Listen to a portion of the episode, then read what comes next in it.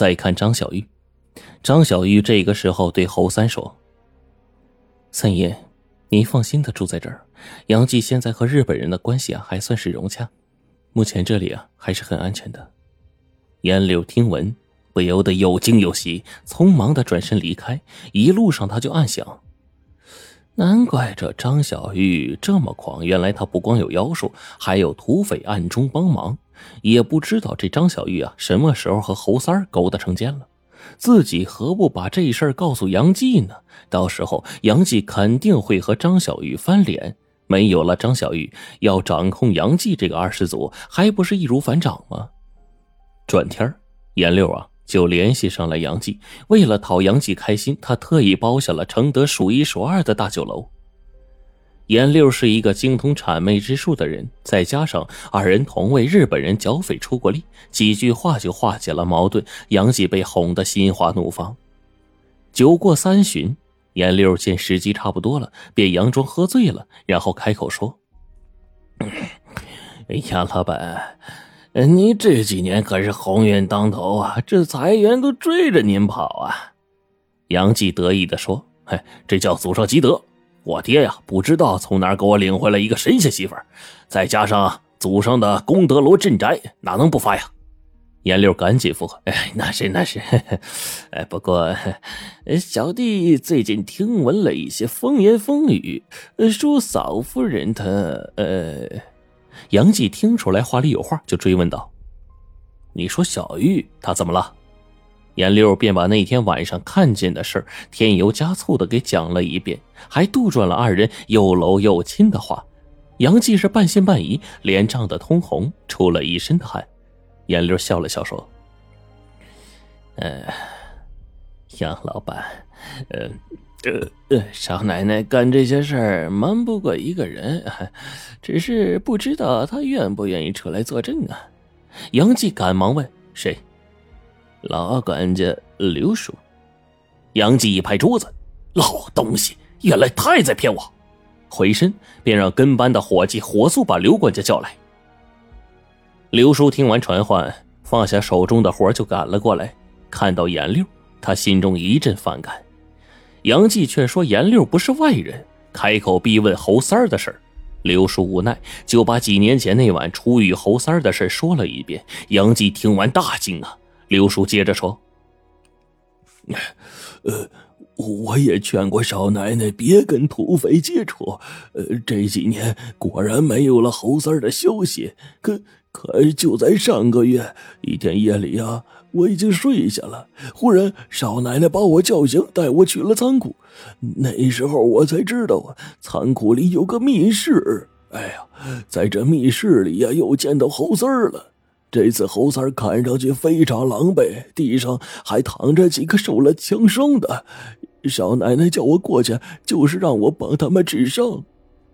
杨继听罢大怒啊，骂道：“这吃里扒外的娘们儿，真想联合土匪霸占我杨继的家业！”严六便说：“杨老板，这侯三儿啊是日本人的要犯，我藏要犯那可是死罪。”只要抓个现行，还怕治不了这对狗男女？杨继嗯了一声说：“刘叔，你明天把这对狗男女约到密室，看到时候怎么收他们。”刘叔赶紧跪下：“督家，要我看呢，劝劝少奶奶算了。难道你真狠心把少奶奶置于死地吗？”啊！严六却阴笑着说：“ 我说刘管家，你是不是糊涂了呀？啊？”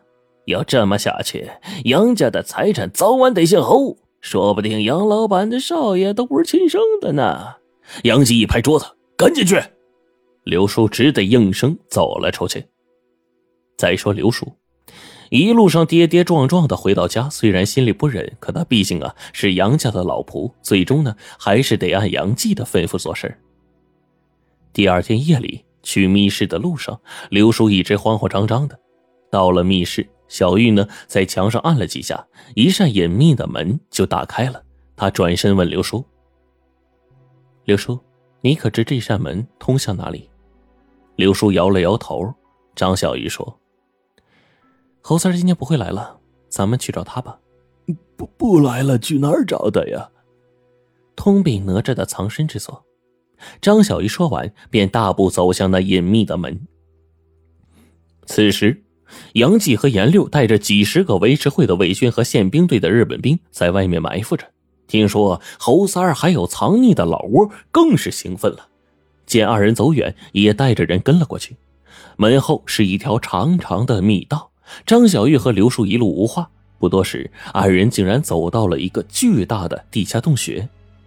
洞穴的正北方摆着一把太师椅，太师椅上坐着一个人。虽然光线很暗，可刘叔啊一下就认出来了，那人正是侯三儿。侯三儿见了二人，笑了一声，对刘叔说：“ 我说老东西啊，最近不看医书，改看兵法了呀？啊，伏兵射的可以吗？原来你们早就知道了呀。”刘叔话音刚落，杨继和严六带着几十个日军和伪军就围了过来。杨继看着张小玉就怒道：“你真和侯三在一起了？现在你还有什么话说？”张小玉看了一眼杨继，叹了一口气说：“唉，你可知日本人为什么要捉拿侯三爷？”杨继哼了一声：“哼，侯三这土匪作恶多端。”张小玉摇了摇头。你可知，三年前侯三爷被日本人打伤之后，就投奔了热河抗日救国的孙将军。可惜前不久茅山乙孙将军战死，他才带着残兵流落到此。杨继半信半疑：“那那你为什么和他混在一起啊？”说着，他打量了一下四周，问道：“这这是什么地方？”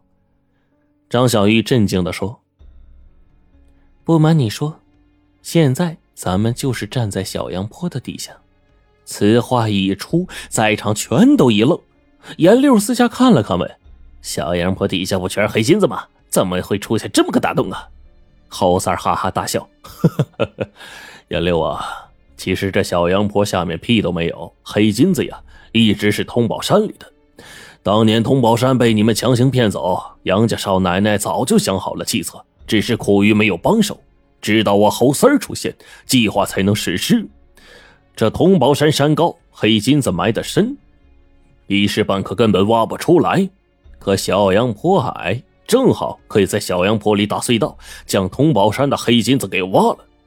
杨继听了这话，吃惊的说：“你不是说黑金子是靠功德罗引来的吗？”张小玉摇了摇头：“我让你敲锣，就是为了掩人耳目。”人们相信呢，黑金子流到小阳坡来了，工人们就会来小阳坡找活干，日本人的矿业所就招不到人。严六听了恍然大悟，对张小玉说：“人人都说你会妖术，原来是耍把戏骗人。不过就凭你一娘们儿，怎么把这事做的天衣无缝啊？莫非你还有什么同伙？”张小玉不屑的笑了笑：“哪有什么同伙啊？只不过当年我家夫人打理过一阵子中兴煤矿的事务。”我耳濡目染，学了一点。此话一出，在场的人又是一惊。谁不知道中兴矿业是国内数一数二的大矿啊？通宝山的规模和它比，只不过是牛身上的一根毛。